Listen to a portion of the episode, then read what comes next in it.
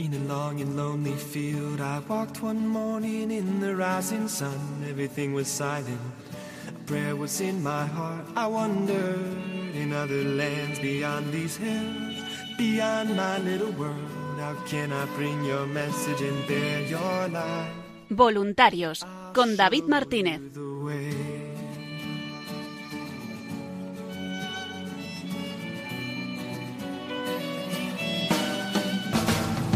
Don't stand there looking at the sky. Don't let these moments pass you by. A tired, hungry world is waiting for you. The path is long, but have no fear. Rise up, stand tall, and dry your tears. I'll be right here at your side.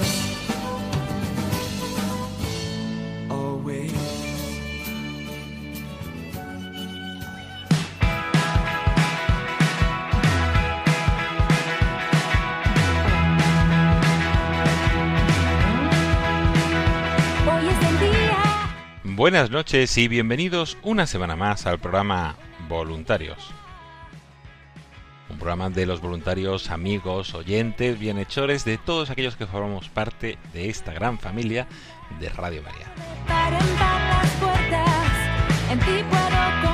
En el programa de hoy vamos a comenzar escuchando el último episodio del curso Ben, ese curso sobre los fundamentos de la fe y de la evangelización que nos está acompañando aquí en el programa voluntario desde el mes de junio.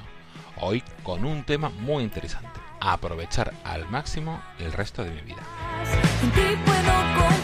A continuación hablaremos con voluntarios. Nos trasladamos hasta Valencia, donde Ana Vila y Pura Giner, voluntarios del grupo, nos van a contar qué tal fue la Copa Nacional de Seminarios, una copa de fútbol que tuvo lugar en Valencia la primera semana de septiembre y que Radio María también quiso estar allí presente.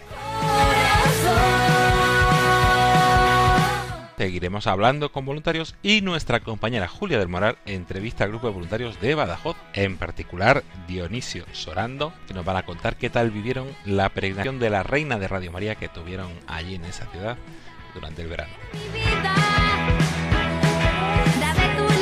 Para terminar, haremos un breve repaso de toda la actualidad de la radio y del voluntariado. Les saluda agradeciéndoles la atención David Martínez porque comienza el último programa de esta temporada de este curso 2022-2023, este programa de Radio María Voluntarios.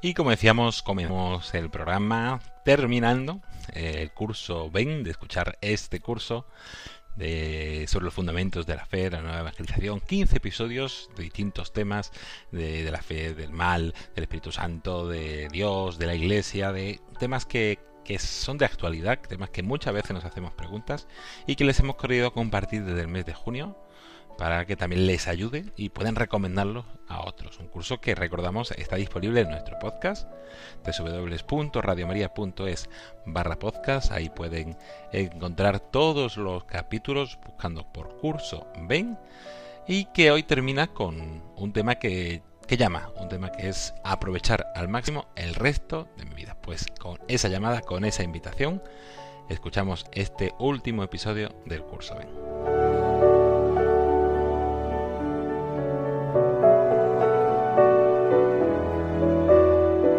¿Cómo puedo aprovechar al máximo el resto de mi vida?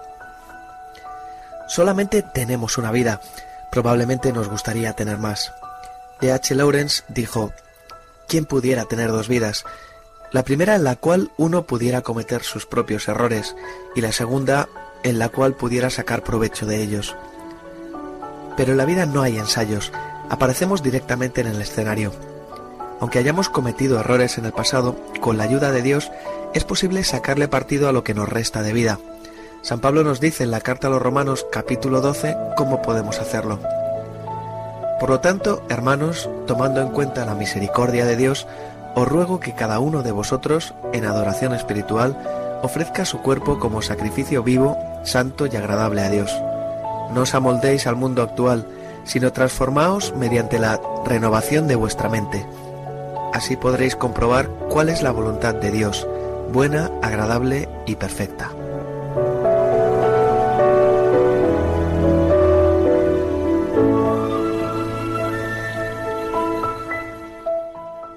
¿Qué debemos hacer? Romper con el pasado.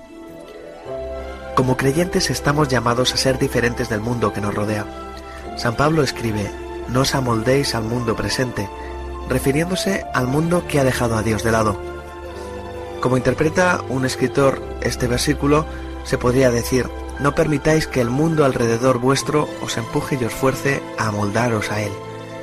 Esto no es fácil, hay presión para que nos amoldemos, para que seamos como todos los demás. Es muy difícil ser diferente. Un joven policía estaba haciendo su examen final en la Academia de Policía. Esta era una de sus, las preguntas. Te encuentras patrullando las afueras de la ciudad cuando ocurre una explosión de gas en una calle cercana. En la investigación te das cuenta de que la explosión ha hecho un agujero grande en la acera y hay una camioneta volcada allí cerca. Dentro de la camioneta hay un fuerte olor a alcohol. Ambos ocupantes, un hombre y una mujer, se encuentran heridos. Reconoces a la mujer como la esposa de tu superior, el inspector de tu departamento, que se encuentra de viaje en los Estados Unidos. Un motociclista se detiene para ofrecerte ayuda y te percatas de que es un hombre a quien se busca por robo a mano armada. De pronto, un individuo se aproxima corriendo y gritando que su esposa está esperando un bebé y que a causa de la conmoción por la explosión, el parto se ha iniciado. Otro hombre grita pidiendo ayuda porque, lanzado por la explosión, ha caído en un canal adyacente y no sabe nadar. Teniendo en cuenta las indicaciones del Manual de Salud Mental, describe en pocas palabras qué medidas tomarías en esta situación. El oficial, el policía, pensó por un momento, tomó su bolígrafo y escribió, me quitaría el uniforme y me perdería entre la gente. Podemos entender por qué respondió así. Como creyentes, es a menudo más fácil quitarnos nuestros uniformes de cristianos y confundirnos entre la multitud. Pero estamos llamados a permanecer diferentes, a mantener nuestra identidad de creyentes donde quiera que estemos y cualquiera que sean las circunstancias.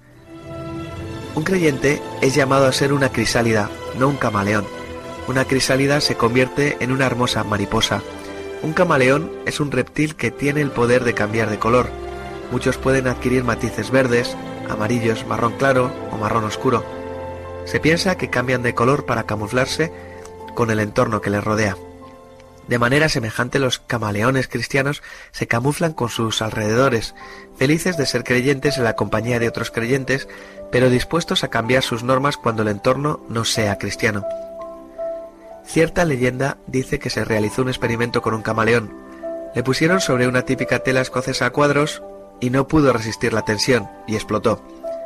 El camaleón cristiano experimenta una tensión casi insoportable en su vida y al contrario de las crisálidas cristianas no llega a desarrollar todo su potencial. Los creyentes no están llamados a hacerle el juego a su entorno, sino a ser diferentes. Ser diferente no significa ser raro. No estamos llamados a usar ropa rara ni a hablar con un lenguaje religioso peculiar. Podemos ser normales. La normalidad que algunas personas sienten necesaria como parte del cristianismo es totalmente absurda. De hecho, una relación con Dios a través de Jesús debe hacer que ambas personalidades se integren. Cuanto más nos parecemos a Jesús, más normales nos volvemos, en el sentido de que nos volvemos más completamente humanos. Cuando seguimos a Jesús, experimentamos una liberación para abandonar patrones y hábitos que nos envilecen a nosotros y a los demás. Por ejemplo, significa que ya no podemos permitirnos hablar a espaldas de la gente. Significa que ya no podemos dedicarnos a malgastar nuestro tiempo protestando y quejándonos, si eso es lo que solíamos hacer. Significa que ya no necesitamos conformarnos a los patrones de moralidad sexual del mundo de hoy. Todo esto puede sonar muy negativo, pero no debe serlo.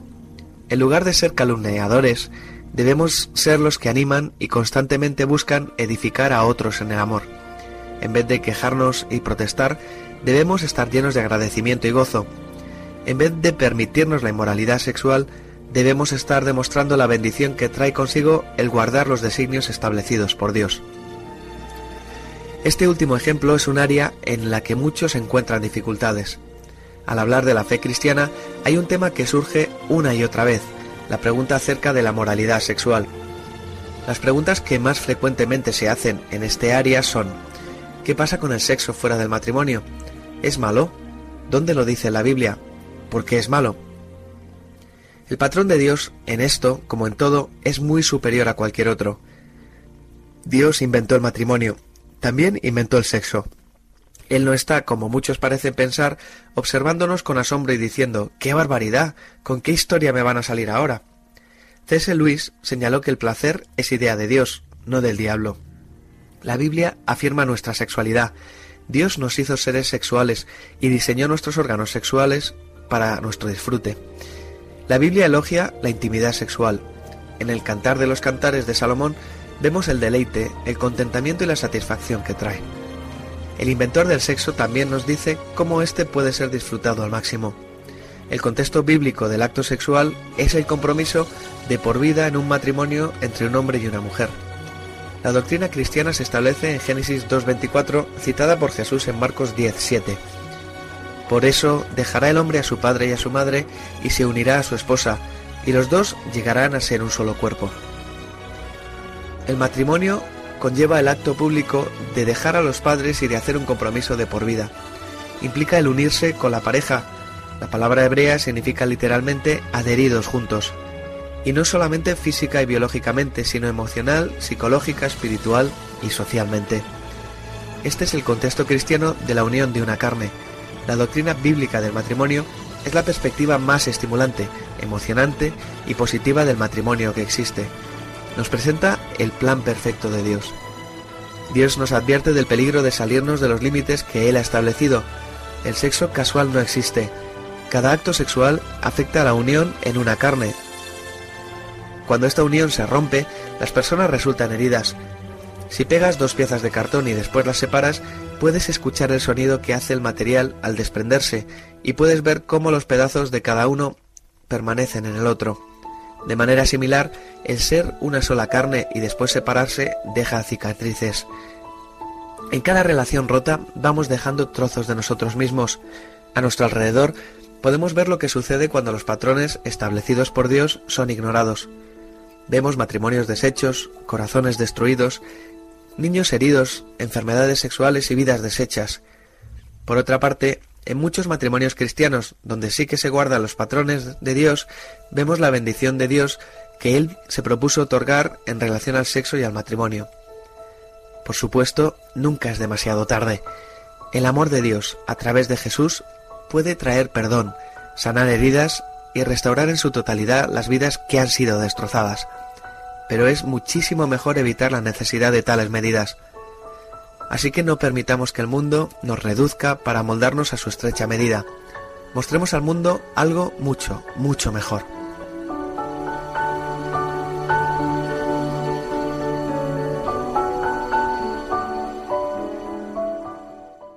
Empezar de nuevo. San Pablo dice que debemos ser transformados en la carta a los Romanos capítulo 12.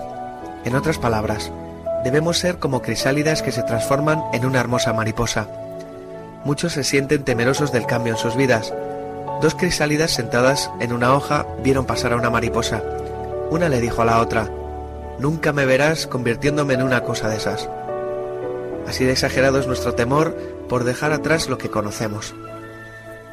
Dios no nos pide que dejemos atrás lo que es bueno, pero nos pide que nos deshagamos de lo que no sirve.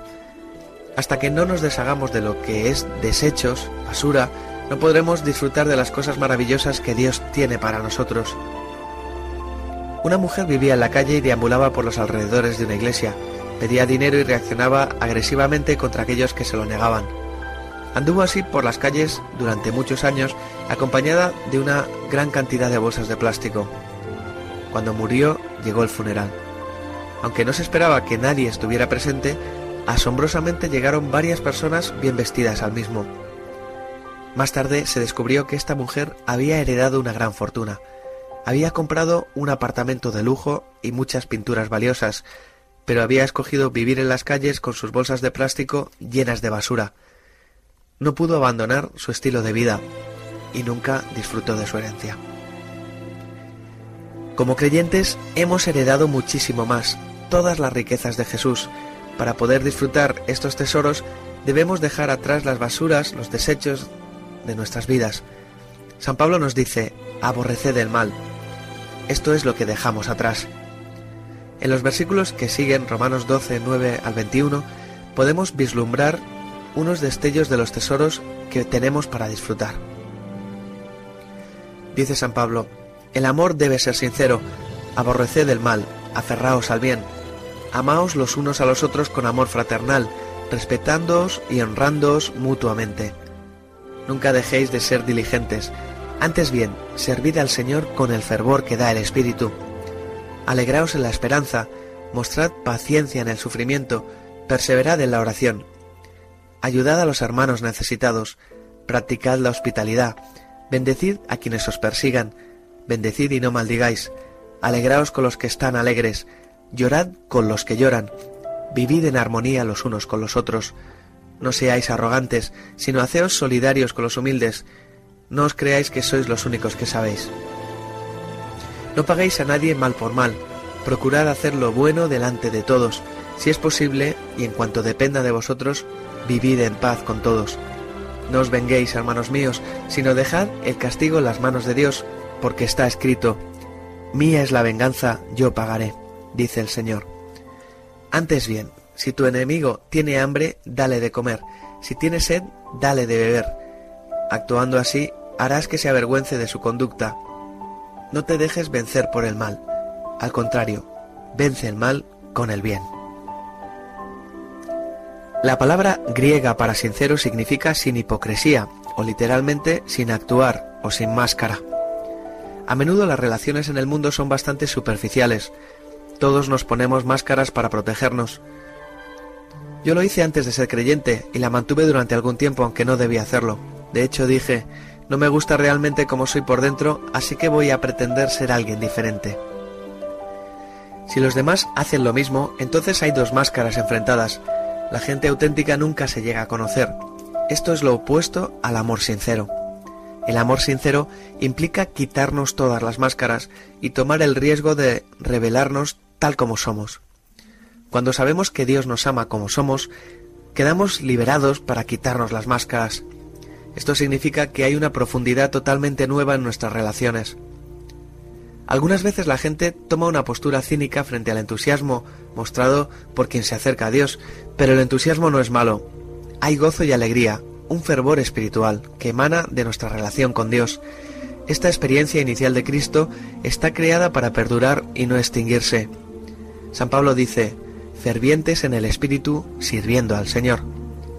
Cuanto más tiempo hayamos sido creyentes, más entusiastas deberíamos ser. San Pablo insta a los creyentes a que vivan en armonía unos con otros y que sean generosos, hospitalarios, que perdonen, que compartan los sentimientos ajenos y que vivan en paz con todo el mundo. Esta es la imagen gloriosa de una gran familia cristiana a la cual Dios nos llama atrayéndonos a una atmósfera de amor, alegría, paciencia, fidelidad, generosidad, hospitalidad, bendición, regocijo, armonía, humildad y paz, donde el bien no es vencido por el mal, sino el mal es conquistado por el bien. Estos son algunos de los tesoros a nuestro alcance cuando dejamos atrás los desechos.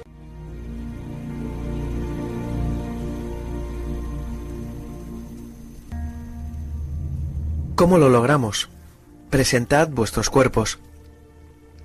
Esto requiere un acto de voluntad. San Pablo nos manda que a la luz de todo lo que Dios ha hecho por nosotros, ofrezcamos nuestros cuerpos como sacrificio vivo, santo y agradable a Dios. Dios quiere que ofrezcamos todo nuestro ser y todas nuestras vidas. Primeramente ofrecemos nuestro tiempo. Nuestro tiempo es nuestra posesión más valiosa y tenemos que dárselo todo a Dios. Esto no quiere decir que lo utilicemos todo en oración y estudio de la Biblia, sino que permitimos que Dios establezca sus prioridades en nosotros. Es muy fácil equivocarnos cuando establecemos nuestras prioridades. Un anuncio que apareció en el periódico decía, Granjero busca señorita con tractor para fines amistosos y posible matrimonio. Por favor, enviar foto del tractor. No creo que el granjero tuviera claras sus prioridades. Nuestras relaciones deben ser nuestra prioridad, y nuestra prioridad número uno es nuestra relación con Dios. Debemos apartar un tiempo para estar a solas con Él. También debemos apartar un tiempo para estar con otros creyentes los domingos y también alguna reunión durante la semana donde podamos animarnos los unos a otros. En segundo lugar, debemos ofrecer nuestros deseos al Señor, diciéndole, Señor, en ti confío todos mis deseos y los pongo en tus manos. Él nos pide que busquemos su reino y su justicia como nuestro mayor deseo, y entonces nos promete suplir todas nuestras necesidades. Esto viene en el Evangelio de Mateo capítulo 6 versículo 33. Esto no significa necesariamente que todos nuestros deseos desaparezcan, sino que toman un lugar secundario a la voluntad de Jesús en nosotros. Por ejemplo, no es reprochable el querer tener éxito en tu trabajo, siempre y cuando la motivación sea en todo buscar el reino de Dios y su justicia, y que lo uses para su gloria. En tercer lugar, necesitamos ofrecerle a Dios nuestras posesiones y nuestro dinero. En el Nuevo Testamento no se prohíbe la propiedad privada, el ganar dinero, el ahorrar e incluso el disfrutar las cosas de la vida. Lo que está prohibido es la acumulación egoísta para nosotros mismos, una obsesión enfermiza con las cosas materiales y el poner nuestra confianza en las riquezas. Lo que promete seguridad lleva a eterna inseguridad y nos aleja de Dios. El dar generosamente es la respuesta apropiada a la generosidad de Dios y a las necesidades de aquellos que están a nuestro alrededor.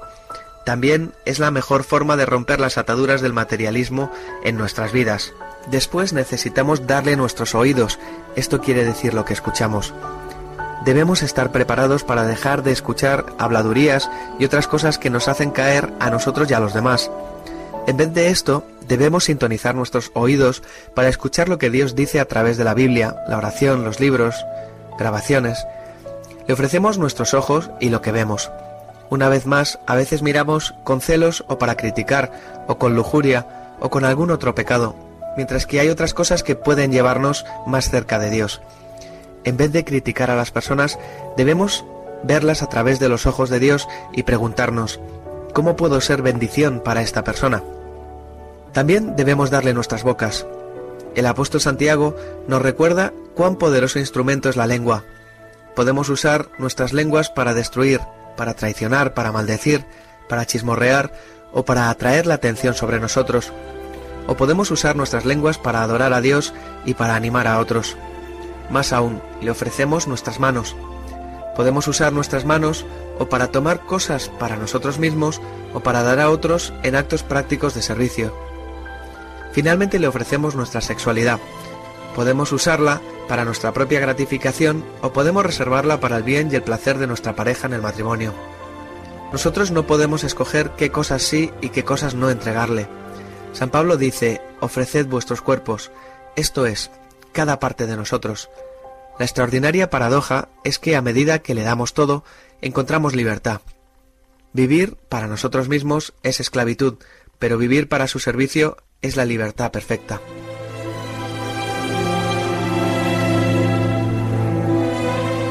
como sacrificios vivos. Hacer todo esto tiene un precio, puede implicar algo de sacrificio. Jesús no vino a hacer la vida fácil, sino a hacer grandes a los hombres. Debemos estar preparados para seguir el camino de Dios, no el nuestro. Debemos estar dispuestos a renunciar a lo que sea indebido en nuestras vidas y corregir lo que necesita reparación. Debemos estar dispuestos a ondear su bandera en un mundo que puede ser hostil a la fe cristiana. En muchas partes del mundo, el ser cristiano implica persecución física. Más cristianos han muerto en el siglo XX por su fe que en cualquier otro. Otros son encarcelados y torturados. Nosotros, en el mundo libre, tenemos el privilegio de vivir en una sociedad donde los cristianos no son perseguidos. La crítica y la burla que podamos recibir no son dignas de mencionarse comparadas con el sufrimiento de la Iglesia primitiva y los que hoy en día sufren persecución. Sin embargo, nuestra fe puede implicar el tener que hacer sacrificios también en nuestra sociedad occidental. ¿Por qué debemos hacerlo? Lo que Dios ha planeado para nuestro futuro.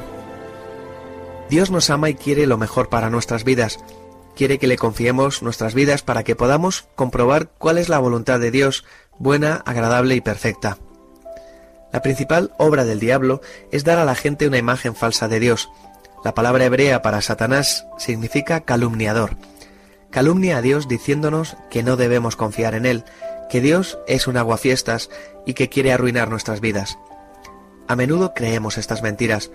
Pensamos que si confiamos en nuestro Padre Celestial con nuestras vidas, nos va a quitar todo el placer de la vida. ¿Imagináis a un padre humano que fuera así? Supongamos que uno de sus hijos viniera y le dijera, Papá, quiero darte mi día para que hagamos lo que tú quieras. Por supuesto el padre no le diría, Perfecto, eso es lo que he estado esperando, puedes pasarte el día encerrado en tu habitación. Es absurdo pensar que Dios nos trataría peor de lo que haría un padre humano. Él nos ama más que cualquier padre humano y desea lo mejor para nuestras vidas. Su voluntad hacia nosotros es buena. Dios quiere lo mejor, como todo buen padre lo querría. Es agradable. Es agradable para Él y para nosotros a largo plazo. Es perfecta. No podríamos mejorarla. Lamentablemente, algunos piensan que pueden hacerlo mejor. Piensan, creo que puedo mejorar un poquito el plan de Dios. Dios no está al día, no se ha modernizado en su visión del mundo y de las cosas que disfrutamos hoy. Pienso que viviré mi vida y mantendré a Dios al margen de ella. Pero nosotros nunca podremos mejorar la obra que Dios mismo hizo, y algunas veces, más bien, terminamos creándonos una gran confusión. Mucha gente insiste en dirigir sus propias vidas, no quieren ayuda, no están dispuestos a confiar en Dios, y muy a menudo terminan envueltos en lágrimas. Pero Dios nos da una segunda oportunidad. Si estamos dispuestos a confiar en Dios con nuestras vidas, entonces nos mostrará cuál es su voluntad. Su voluntad buena, agradable y perfecta. Lo que Dios ha hecho por nosotros. Los pequeños sacrificios que Dios nos pide que hagamos no son nada cuando los comparamos con el sacrificio que Dios hizo por nosotros. Una vez, Charles Stout, el capital de cricket inglés del siglo XIX, que dejó sus riquezas y comodidades y el cricket para servir a Dios en China, dijo, Si Jesucristo es Dios y murió por mí, no hay nada que yo haga por él que sea demasiado difícil. Stud fijó su mirada en Jesús. En la carta a los hebreos se nos insta, corramos con perseverancia la carrera que tenemos por delante, fijemos la mirada en Jesús, el iniciador y perfeccionador de nuestra fe, quien por el gozo que le esperaba soportó la cruz, menospreciando la vergüenza que ella significaba, y ahora está sentado a la derecha del trono de Dios. Mientras miramos a Jesús, el Hijo único de Dios que sufrió en la cruz, vemos cuánto nos ama Dios. Es absurdo no confiar en Él. Si Dios nos ama tanto, podemos estar seguros de que no nos privará de nada que no sea bueno. San Pablo escribió, El que no perdonó ni a su propio Hijo, sino que lo entregó por nosotros, ¿cómo no habrá de darnos generosamente junto con Él todas las cosas? Nuestra motivación para vivir la vida cristiana es el amor del Padre. Nuestro modelo en la vida es el ejemplo del Hijo. El medio por el cual podemos vivir esta vida es el poder del Espíritu Santo. Qué grande es Dios y qué privilegio es establecer una relación con Él, ser amado por Él y servirle toda nuestra vida. Es la forma más satisfactoria, plena y con significado de vivir. De hecho, es en esta manera de vivir donde podemos encontrar las respuestas a las grandes preguntas de la vida.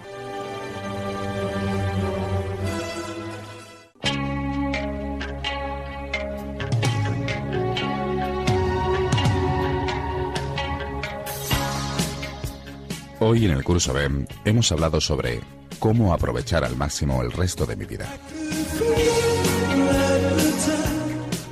Aunque a veces queramos tener más de una vida, la realidad es que tenemos solo una y la buena noticia es que Dios ha venido a cambiarla y a hacerla plena. Convertirse al cristianismo no es solo un sentimiento pasajero, es una opción de vida que nos lleva a una renovación de lo que somos y lo que hacemos.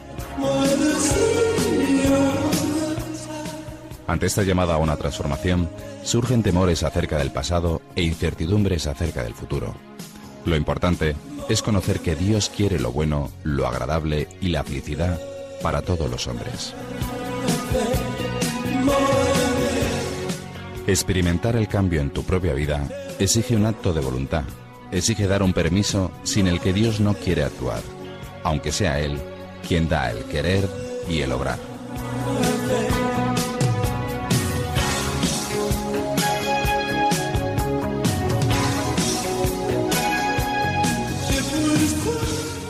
Cuando somos llamados a una nueva vida, Dios no nos pide sacrificarnos ni renunciar a lo que somos de una manera gratuita y sin sentido. siempre la voluntad de Dios coincide con la felicidad que anhelamos. La palabra de Dios nos dice que la voluntad de Dios es perfecta. Por tanto, lo que Dios tiene preparado para los que le aman es un camino de felicidad y plenitud en el que nos adentramos mediante la confianza.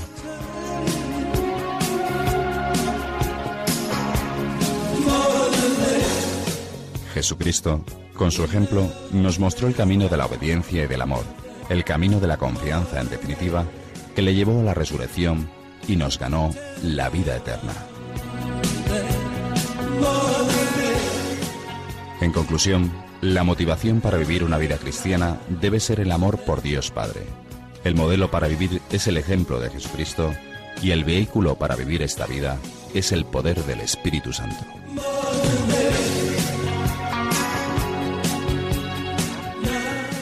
En palabras de San Pablo, ni ojo vio, ni oído oyó, ni pasó por el pensamiento de los hombres las cosas que tiene Dios preparadas para los que le aman.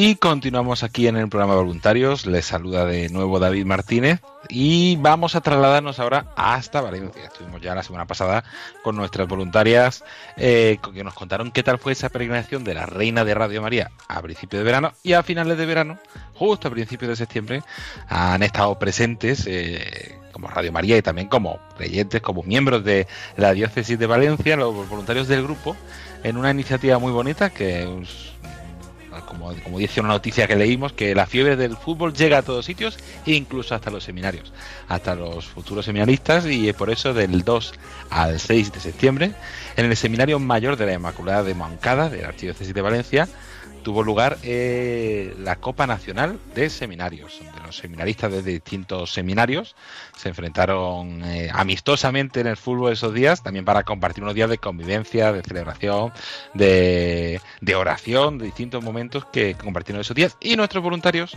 estuvieron allí, dos de estas voluntarias están acompañándonos. Ana Vila, buenas noches, Ana. Hola, ¿qué tal? Buenas noches. Y Pura Giner, buenas noches.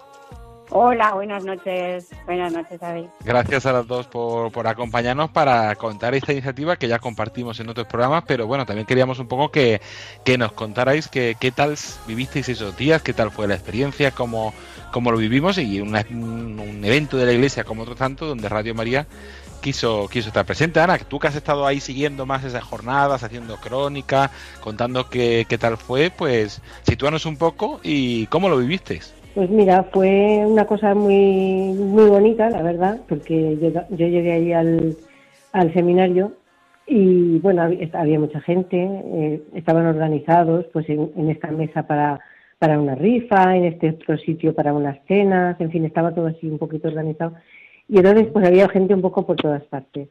Y bueno, pues pues nada, chavales, ahí no veías ni seminaristas ni nada, veías chavales. Y luego estaba pues nuestro arzobispo también, el, vestido con su clayman y tal, y, se, y, era un poquito el decir, me estoy, estoy situándome ya en donde es el seminario.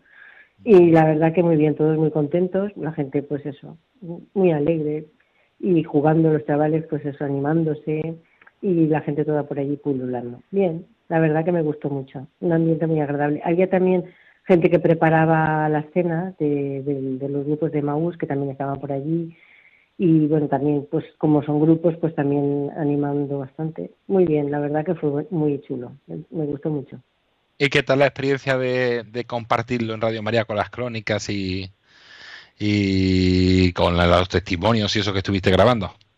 Pues mira, lo de la crónica, yo era la primera vez que hacía una crónica y la verdad que aprendes mucho cuando te dejas un poquito, que te abandonas un poquito y dices, bueno, la Virgen que haga lo que pueda conmigo porque y la verdad que sí, bien, muy bien. Eh, bueno, yo me informé y, lo, luego lo que vi. Me gustó mucho de los mensajes, a ver, de todo lo que de todo lo que ellos dijeron. Uh, hubo una frase que me gustó mucho y la dijo un seminarista, un chico, no recuerdo ahora su nombre, pero decía que lo que más le aportaba, que, que, que, que deseaba que, ¿qué pensabais que deseaba Dios que, que aportarais para mejorar a la iglesia? Y uno de los chavales dijo, la fidelidad y la perseverancia. ¿eh? Pero lo que más me gustó fue, fue lo que continuó, que dijo después él. Dice, eso son instrumentos, pero tú tienes que abandonarte. Tú cuando te abandonas al Señor y Él es el protagonista, no pasa nada, todo, todo sale todo fácil. Y es verdad porque incluso a mí, por ejemplo, me está pasando eh, ahora en esta nueva faceta que, que, estoy emprendiendo y, y, es lo mismo, o sea, tú te dejas, le dices al Señor, mira, haz conmigo lo que quieras, me has puesto aquí, pero haz lo que quieras.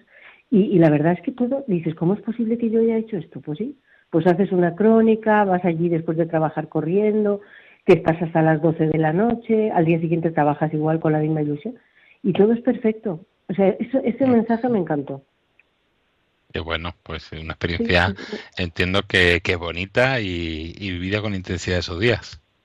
Pues sí, la verdad que sí, a mí, a mí, a mí me aportó bastante. Me gustó mucho, además conocí a un seminarista también, bueno, yo lo conocía ya de mi parroquia, y Paco, que además había tenido una experiencia, porque él, a ver, él era creyente, pero no, vamos, no estaba ni pensado que fuera seminarista ni nada. Y bueno, la verdad es que me recordó mucho, no, cuento un poco sus cosas porque como es algo privado, pues no. Pero bueno, que había partido de, de una fase en la que no estaba con Dios y, y oyendo hablar a los seminaristas dije, pero tú fíjate cuántas personas claro, normales, normales somos todos, pero ¿cuántas personas están con esas vivencias y no nos damos cuenta de que luego pueden ser sacerdotes? O sea, un niño, un chico que a lo mejor dices, uy, es que está perdido, está enganchado al juego, está enganchado al esto, o, no va a la iglesia para nada, o yo qué sé. Y sin embargo después el Señor le toca, él lo escucha y, y es un sacerdote. Y dices, madre mía. O sea, ahí ves que el sacerdote, que tú lo ves siempre como al final del camino, pues no, pues ha llegado igual como los demás, o sea, viene de la vida normal. ¿Sabes? a mí esa, esa fase, la verdad, ese esa progresión me, gustó. Me gustó el verlo desde, desde ahora, desde seminaristas, y pensando un poquito en los, en los sacerdotes que tenemos nosotros, con los que estamos de diario. Qué bueno, pues la verdad es que es que una alegría y una vivencia supongo que, especial. Tú también estuviste allí pura experimentando eso, sobre todo en, esa jornada más, más abierta que tuvieron, que tuvieron los días más de la copa para los seminaristas y eso, pero luego también quisieron hacer el día 4, el lunes 4, una, una jornada un poco más, más abierta a, distintas personas donde hubo, aparte de fútbol, pues oración, una cena muy especial, un momento de encuentro. Muy bien, eh, pues estuve, bueno, en realidad fueron del 2 al 6 de septiembre, mm, el 4 es cuando fue de las puertas abiertas, en la que, bueno, pues habían, desde las 5 que abrieron, eh, ellos eh, hicieron la competición de fútbol, ganó Valencia, habían seminaristas pues, de toda España, estaba don Enrique, nuestro arzobispo, que les entregó la copa a los ganadores, y luego, pues, eh, todo discurrió, pues, luego estaba una cena, después a las... Primero estuvo la hora santa, eh, todos hicieron allí, se, llenó lo que fue la capilla, lo que es la capilla de, del seminario, se llenó de gente, gente joven, que eso fue un regalo del Señor, porque no eran solamente o los padres o los de Maús que estábamos, estaban preparando la cena, o no, eh, había gente joven, era precioso, la adoración fue preciosa. Y luego, pues, eh, a las, creo que eran las nueve o así, se, repartió la cena, que, bueno, consistía en repartir las hamburguesas que habíamos hecho y demás. Y luego, pues, estuvo el hemicicle, que eran como una puesta en común de preguntas y respuestas que se les hacían a los propios seminaristas. Ellos estaban encantadísimos, la cena fue benéfica para un seminario de Ecuador. y bueno, aquello fue, fue, fue un regalo, la verdad es que fue un regalo del Señor. Y como ya te ha contado Ana, que estuvo de reportera, bueno, bueno, una reportera extraordinaria que tenemos con Ana. Ana, antes, después, durante, y luego le pedimos a, a Chaume, que era, era el seminarista que iba así con, con el otro chico, no me acuerdo cómo le llaman, eh, bueno, ellos prepara, eran los que llevaban adelante, diríamos, la organización. Le pedimos pues una pequeña, también una pequeña crónica de de fin, que creo que también se os ha remitido. Y bueno, nada, eh, Ana se ha estrenado como reportera total. Y bueno, la verdad es que lo pasamos muy bien, fue agradabilísimo, todos estaban súper contentos. Y bueno, pues el deporte, pues mira, aparte de, de unir, pues, pues eso, aparte de unir, pues los hizo a todos pues compartir muchas cosas porque es necesario. Ellos luego en el hemicicle lo compartieron. Y bueno, pues los futuros, nuestros futuros sacerdotes eh, que necesitamos tanto eh, y a los que tenemos que cuidar hasta el detalle máximo, pues creo que, bueno, hicimos todo lo que pudimos por nuestra parte y ellos por la suya, porque estaban emocionadísimos. Y bueno, no sé. Pues la verdad es que una experiencia intensa también de, jóvenes y yo creo que fue bonito que, aunque no hiciéramos difusión, aunque simplemente el estar allí presentes, el poder acompañar, el poder narrar lo que se está viviendo en la Iglesia Valenciana también fue una experiencia importante. Es que eran muchas, eran muchas actividades a, la vez, diríamos. Era un movimiento. Eh, el seminario, bueno, pues eh, tiene unas dimensiones bastante grandes. Entonces, eh, para moverse por allí era también los primeros días de septiembre y era un poquito para, para movernos por allí un poco. Se creyó que era mejor hacer crónicas y narración que lo que era la propia difusión, que ya la hicimos también con nuestras propias, nuestra propia presencia. Pues Ana Vila, pura Giner, muchísimas gracias a las dos por ese esfuerzo. Eh, hemos convertido a Ana en reportera deportiva de, Radio María. acompañarnos. ¿Quién te lo iba a decir, no, Ana? Pues sí, pues sí. la verdad que, que hay que ver lo que te pide la Virgen y bueno, y si lo pides porque lo puedes hacer. Yo le digo tú lo que quieras, pero tú a mi lado, ¿eh? porque yo sola no puedo. Pero la pues verdad que sí, que es muy bonito. Pues muchísimas gracias a las dos por el tiempo y por, el, y por habernos compartido esas días tan especiales que vivisteis. Muchas gracias. muchas gracias, muchas gracias. Quiero vivir, vivir, ser libre y equivocarme, sentir el frío, el dolor. Y tras esta entrevista vamos a hablar con otro voluntario. Nos vamos a la otra punta de la península hasta Badajoz, donde nuestra compañera Julia del Moral va a entrevistar a los voluntarios del grupo de allí para contarnos qué tal fue esa peregrinación de la Reina de Radio María.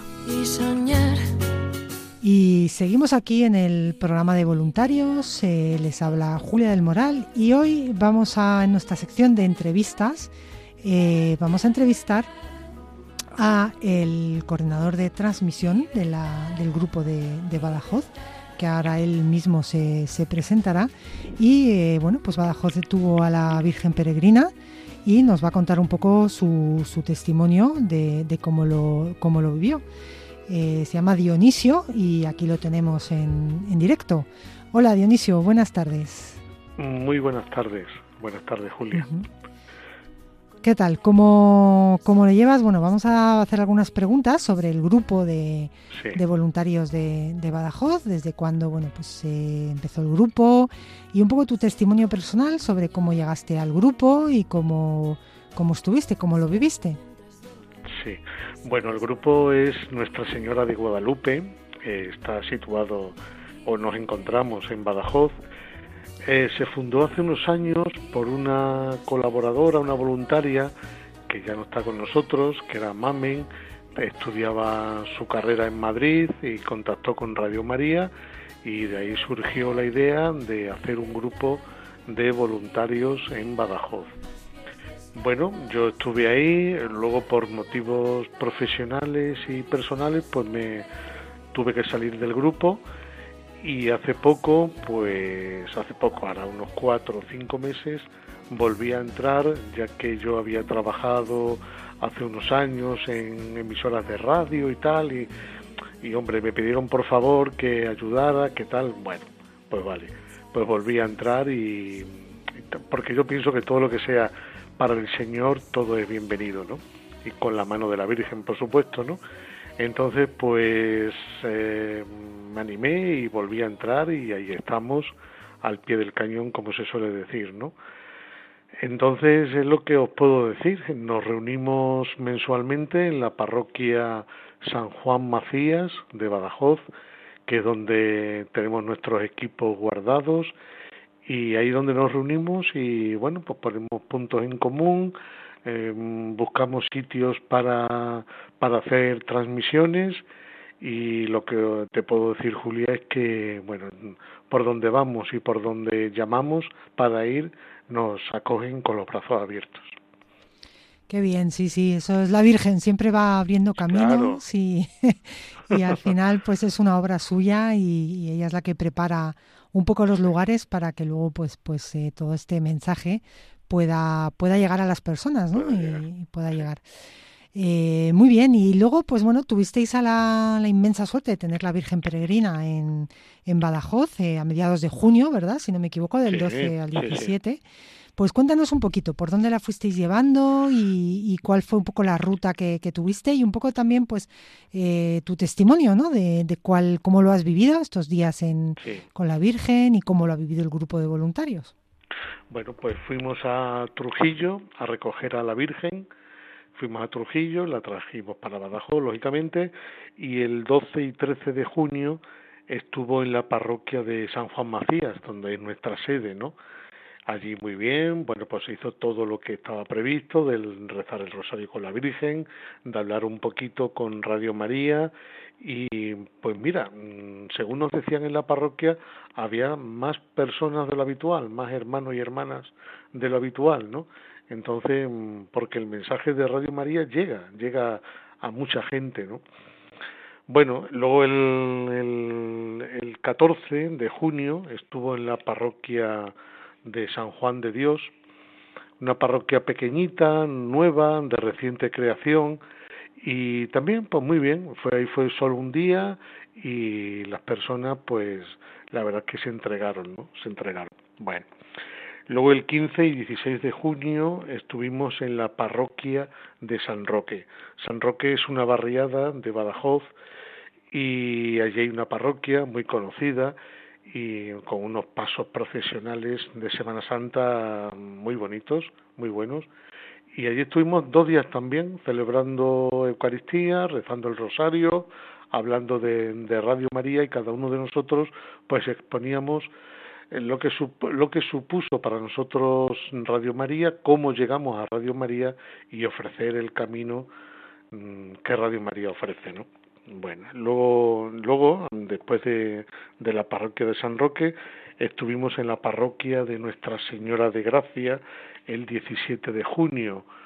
Una parroquia pequeñita, ya tiene sus años, está enfrente de un hospital de Badajoz y bueno, pues acuden muchos familiares, acuden a esta parroquia a rezar y a pedir oraciones, independientemente que por supuesto el, hospital tiene su capilla, ¿no? Bueno, pues estuvimos ahí. Y el domingo, pues tuvimos el inmenso orgullo de poder llevar a la Virgen Peregrina a la prisión provincial de Badajoz. Allí habíamos pedido los permisos oportunos, ¿no? Para poder entrar y para poder entrar a la Virgen y bueno, por motivos de seguridad no se pueden hacer fotos, no se puede hacer nada, pero la Virgen os sí os digo que estuvo allí. Y fue impresionante el testimonio que, que tuve de un chaval de unos 30 años que yo conocía, conocía, y cuando lo vi allí se me acercó, digo, pero hombre, ¿qué hace aquí? Dice, bueno, pues la vida, ¿no? Las cosas de la vida. Cada, cada persona en la prisión eh, es un testimonio distinto, ¿no? De la vida de cada uno, ¿no?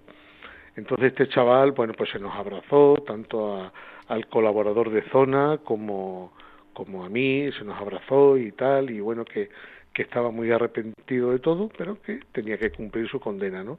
Y allí estuvo, él estuvo abrazando a la Virgen, él y, varios y varios presos más, ¿no?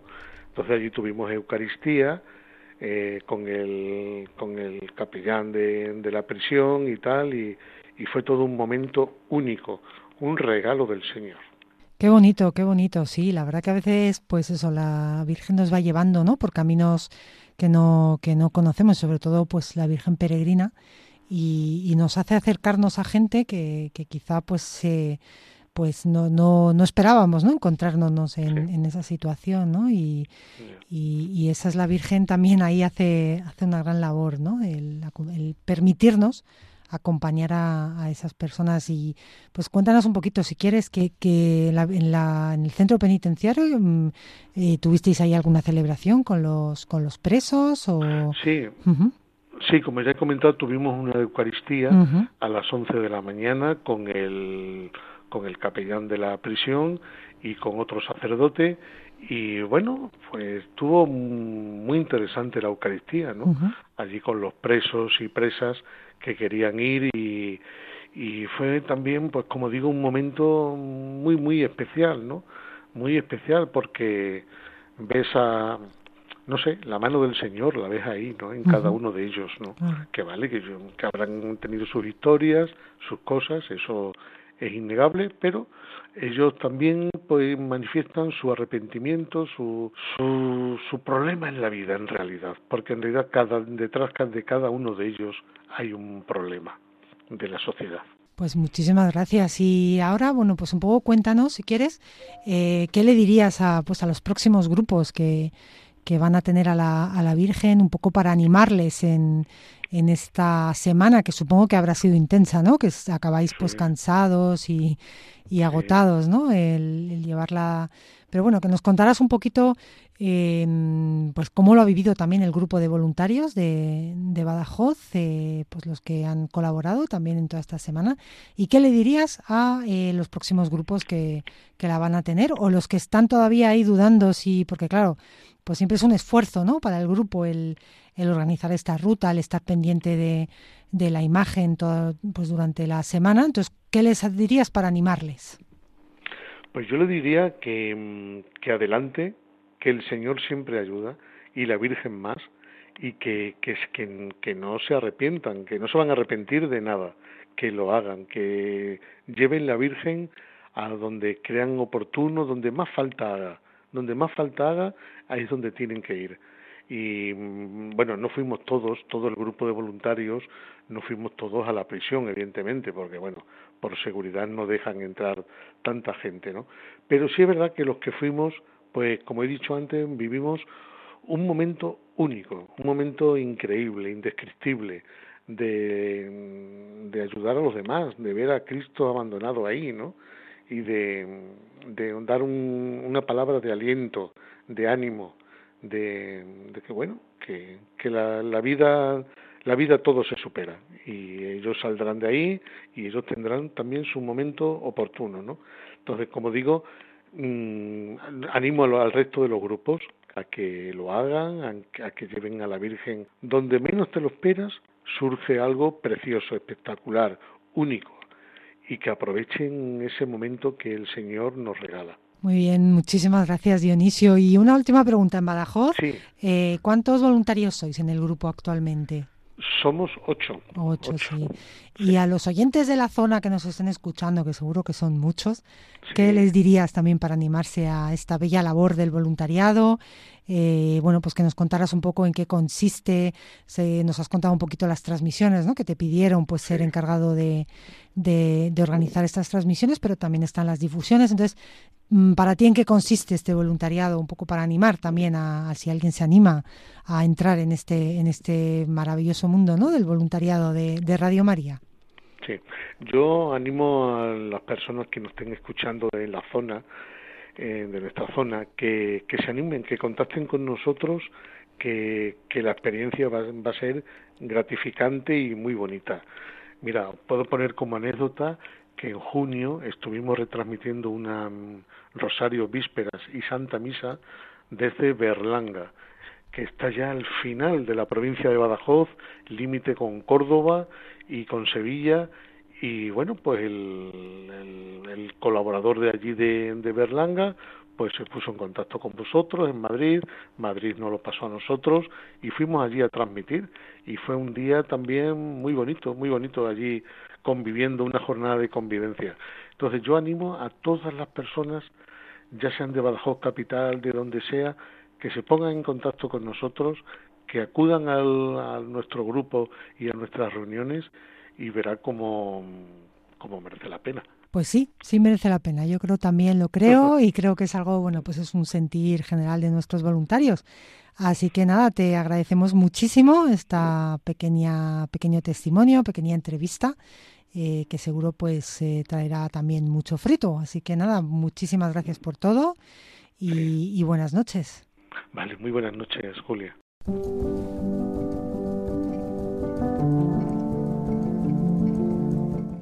Y hasta aquí el programa Voluntarios de esta semana, que también es el último de esta temporada de la programación de Radio María. Recordamos que la próxima semana comenzaremos la nueva programación. Tendrá lugar la presentación de esa nueva programación el próximo sábado 7 de octubre. Recordarles también que están invitados la próxima semana.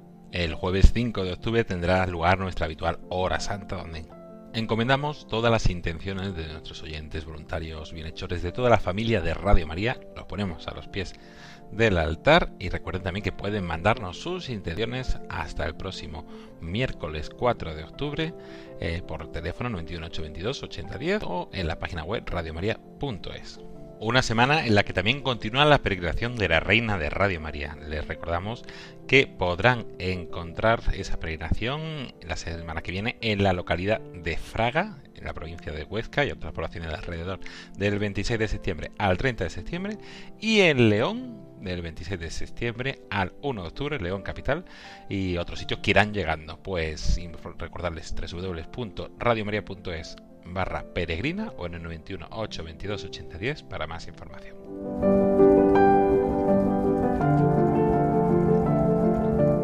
La próxima semana comenzamos nueva temporada con cambios. Ya nos seguiré acompañándoles todas las semanas en este programa. Vuelve mi compañera que dirigirá el programa junto con Julia del Moral, Lorena del Rey, y que les irá acompañando durante todo este próximo curso. Nos seguiremos escuchando con alguna sección, con alguna colaboración, pero no habitualmente. Ha sido un placer poder acompañar durante estos años todas las semanas aquí con toda la actualidad del voluntariado y de Radio María. Se despide de todos ustedes agradeciéndoles la atención, unidos en oración, unidos aquí en la actividad cotidiana de Radio María, David Martínez. Hasta el futuro, hasta la próxima colaboración en este otro programa. Hasta entonces, buenas noches, y sigan escuchando la programación de Radio María y que Dios los bendiga.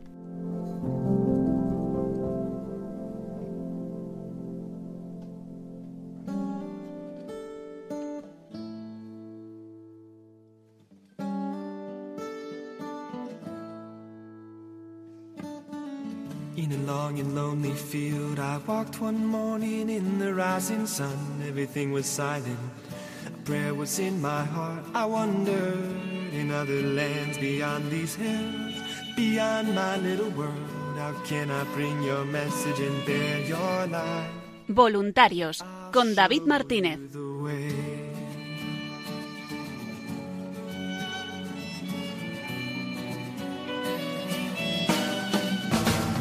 Don't stand there looking at the sky. Don't let these moments pass you by. A tired, hungry world is waiting for you. The path is long, but have no fear. Rise up, stand tall, and dry your tears. I'll be right here at your side.